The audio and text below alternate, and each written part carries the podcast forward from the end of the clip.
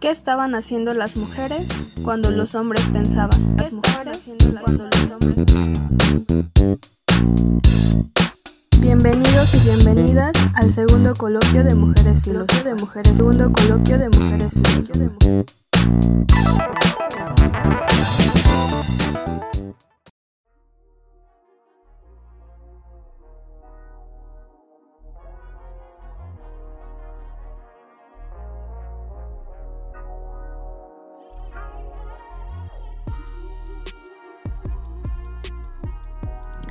Hola, mi nombre es Mitzi Arguijo. Soy licenciada en Letras Latinoamericanas por la Universidad Autónoma del Estado de México, arteterapeuta por el Instituto de Formación Creativa en Terapias Artísticas y Educación. Actualmente desarrollo estudios de dramaturgia contemporánea mexicana, literatura fronteriza, cultura popular y estudios sobre Asia y África. Filosofía feminista en la frontera. La nueva mestiza de Gloria Saldúa. La frontera norte de México ha sido desde siempre territorio de contradicciones sociales, políticas y económicas. Dicha complejidad se manifiesta claramente en las expresiones artísticas y culturales de la región, como producto de la riagambre étnica que conforman ambas naciones, México y Estados Unidos. Y por supuesto, la heterogeneidad que supone la demarcación geográfica. Para Gloria Saldúa, poeta, activista y pensadora chicana, la frontera como espacio de desarrollo se problematiza a partir de la condición de hibridez que se genera del estar o no en un lugar determinado, o bien ser o formar parte de una comunidad u otra.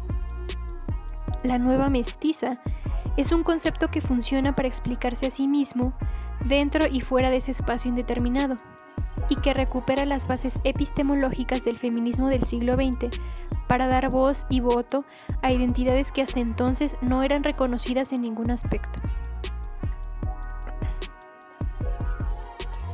Consideraciones preliminares. La frontera. Las implicaciones de la frontera norte de México como zona geográfica determinada, que obedece a una estructura social diferente del resto de cualquier otra región, son diversas y se relacionan directamente con una noción de delimitación territorial que involucra aspectos como la identidad nacional y las dinámicas globales de orden económico y político. La frontera se define inicialmente como una línea divisoria geográfica demarcatoria de la superficie de la Tierra para señalar los linderos entre los territorios de dos estados o entre ellos y el mar. De esta manera, el concepto se complejiza y surgen elementos determinantes a partir de las relaciones entre individuos, habitantes de un estado-nación, y lo fronterizo como categoría vivencial.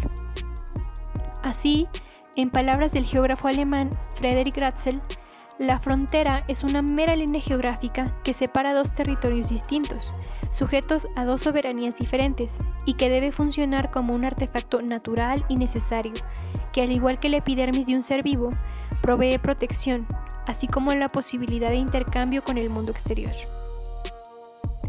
Dentro de un ámbito mucho más global, la frontera y sus implicaciones políticas se entienden como una relación entre naciones que genera un flujo constante de reciprocidad. En este tenor, la relación México-Estados Unidos es histórica.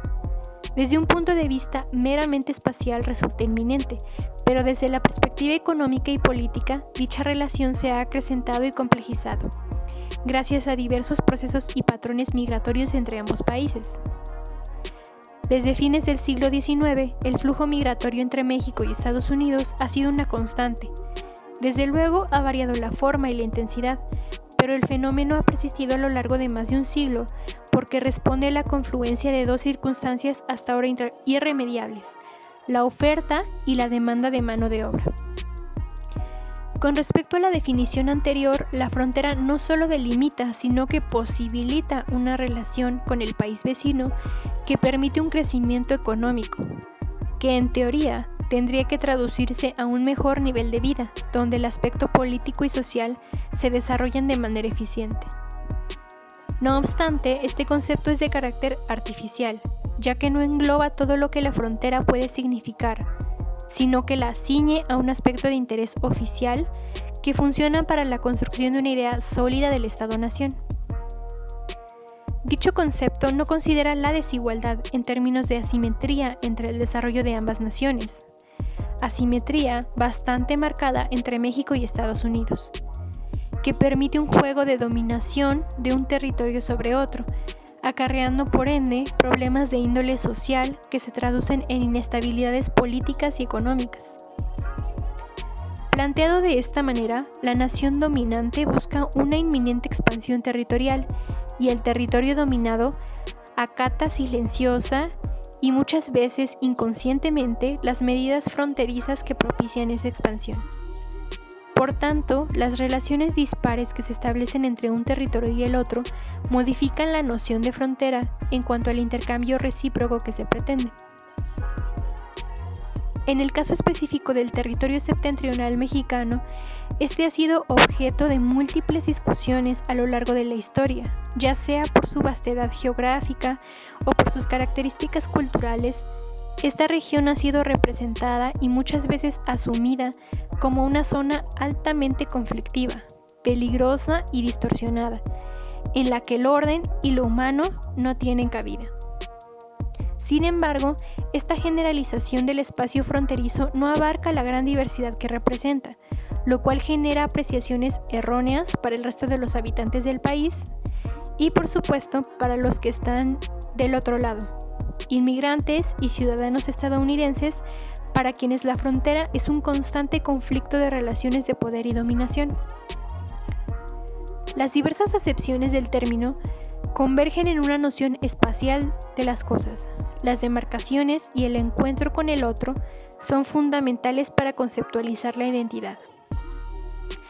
Ello, la multiculturalidad de las zonas fronterizas se traduce en fenómenos que dan origen a conceptos como la transnacionalidad, las subjetividades migrantes y la desfronterización. Al ser abordadas de esta manera, las fronteras suponen, implican y apelan a la cuestión de la memoria de los pueblos y la recuperación de la historia oficial. Esta condición particular que ha dado pie a múltiples fenómenos permea de manera paulatina en todos los estratos de la sociedad mexicana, encontrando una forma de representación en las producciones artísticas de ambos países. Entre otras cosas, la relación que se establece con Estados Unidos, tanto por la cercanía como por el aspecto cultural y social, es el punto de partida para establecer conexiones. La identidad fronteriza de Gloria Saldúa. Teorizar al respecto de la identidad fronteriza se vuelve un ejercicio fundamental para aproximarse y comprender el pensamiento latinoamericano desde la difusa perspectiva de un grupo minoritario, silenciado hasta el hastío, como lo son los chicanos y por supuesto las mujeres. Como una comunidad social que surge de las políticas separatistas entre una nación y otra, producto de la colonialidad, los chicanos fueron recluidos en una zona marginal, que sin lugar a dudas supone un constante sometimiento de sus propias condiciones de vida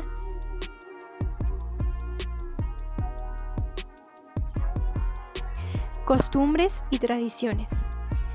No obstante, fue a través del arte y la tradición cultural que los chicanos forjaron un discurso propio que denunciaba y proponía acciones colectivas ante la injusticia.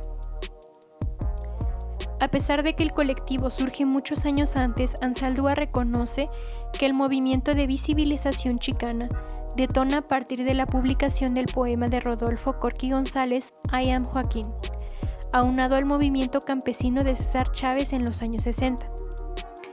Es entonces cuando dicha comunidad, asentada sobre todo en el suroeste de los Estados Unidos, en los estados de California, Arizona, Nuevo México, Colorado y Texas, comienza a cuestionarse y adquirir conciencia de sus identidades dentro de la sociedad americana. Pero la identidad de Gloria Ansaldúa no solo se forja en los principios del movimiento chicano, sino que va más lejos y se entiende como un proceso relacional entre pasado, presente, México, Estados Unidos. Articulada a partir de la toma de posición en contestación a algo, en este caso, las injusticias y la marginalidad de su comunidad, pero también de sí misma, siempre desde el margen de ser o no ser lo que se espera, el discurso identitario de Ansaldúa rompe definitivamente con las premisas dominantes y propone una perspectiva de alteridad a través de influencias provenientes de todas partes, casi siempre paradójicas y fragmentadas. Esta alteridad convierte la literatura de Ansaldúa en una excepción dentro de la concepción de un grupo minoritario o una cultura marginal, atribuyendo categorías más complejas que definitivamente no surgen de una posición meramente académica, sino del dinamismo social y la disyuntiva vivencial de la autora. Abiertamente rebelde y disconforme con ciertas ideologías políticas y analíticas, menciona, ¿quién soy yo? Una lesbiana feminista tercermundista, inclinada al marxismo y al misticismo. Me fragmentarán y a cada pequeño pedazo le pondrán una etiqueta. Cierro cita. La narrativa de Ansaldúa es subversiva e insurrecta. En un primer sentido, convoca y apologiza las disparidades culturales para finalmente unir todas las piezas en un giro reflexivo que confronta la idea ortodoxa y simplista del mestizaje como categoría racial. A través de la experiencia propia y el contexto de evidentes discrepancias y penurias, Ansaldúa genera la conciencia de la transculturación, las relaciones de poder y la subjetividad chicana que le envuelve y le permite enunciar sus particularidades. Simbolismo, tradición y renovación. La nueva mestiza. La experiencia de identidad fragmentada que propone Ansaldúa se desliga de sus legados históricos impuestos por la comunidad a la que pertenece, pero no los niega, sino que los transforma y los construye bajo condiciones que le permiten reconocerse y representarse a sí misma. Es en 1987 cuando se publica Borderlands, La Frontera, de New Mestiza, texto en prosa y en verso cuyo contenido reverbera aún en la conciencia latina. ¿Cómo entiende Gloria Ensaldúa la identidad chicana, la identidad fronteriza y la identidad femenina desde la perspectiva de una nueva epistemología feminista? a través de la cual el conocimiento se desarrolla desde las experiencias físicas y emocionales que inevitablemente influyen en el pensamiento racional y en la construcción de modelos de mundo? Es una buena pregunta. Ansaldúa recupera símbolos del pasado de la tradición mexicana, la presencia mítica en la representación literaria y la incorporación de motivos populares son fundamentales en su trabajo, a través del arte, de la poesía sobre todo, sentar las bases de lo que significa vivir en el norte, siendo mujer, siendo lesbiana y en una tierra ajena. La nueva mestiza que propone Gloria en Saldúa es un concepto que, como ya dije, funciona para explicarse a sí mismo, dentro y fuera de un espacio indeterminado, y que recupera las bases epistemológicas del feminismo del siglo XX para dar voz y voto a identidades que hasta entonces no eran reconocidas en ningún aspecto. Ansaldúa traza una red simbólica que va desde la imagen de la Cuatlicue, diosa azteca de la fertilidad y la dualidad, hasta el legado de Sor Juana Inés de la Cruz y la obra de Rosario Castellanos, símbolos de arte y resistencia en el contexto latinoamericano. Estos tres símbolos aparecen recurrentemente en su literatura y resultan esenciales para comprender la propuesta de una identidad de progreso, de construcción y construcción constantes. En un primer momento, Ansaldúa alude a su conciencia mestiza a través de la metaforización de Nepantla, lugar que está en medio de, según la voz náhuatl, y que conecta de manera directa con Sor Juana Inés de la Cruz por tratarse de la tierra donde nació y con Rosario Castellanos, cuyo poema titulado En la Tierra de en medio alude a su vez a tres sentidos. Es la geografía de la llamada Tierra de en medio, por lo tanto, puede ser el mapa de... Es la geografía de la llamada Tierra de en medio. Por lo tanto, puede ser el mapa de esta, es decir, una ficción que intenta visibilizar el espacio singularizado. Es, por otra parte, el topónimo de un sitio precolombino, parte de nuestra herencia indígena y su colonización. Finalmente, alude al no lugar de lo femenino, portador del lenguaje y de la escritura. Desde esta perspectiva, Nepantla constituye un espacio fronterizo, un lugar de indeterminación que intensifica la condición limítrofe entre el pasado, el presente y el futuro, entre el pertenecer y el no reconocerse parte de nada, ni de sí misma, ni de la comunidad. Ansaldúa construye una alegoría de Nepantla en su espacio del norte, que le permite acceder a un nivel profundo de conciencia mestiza que se problematiza desde el exterior y que se reformula desde el interior.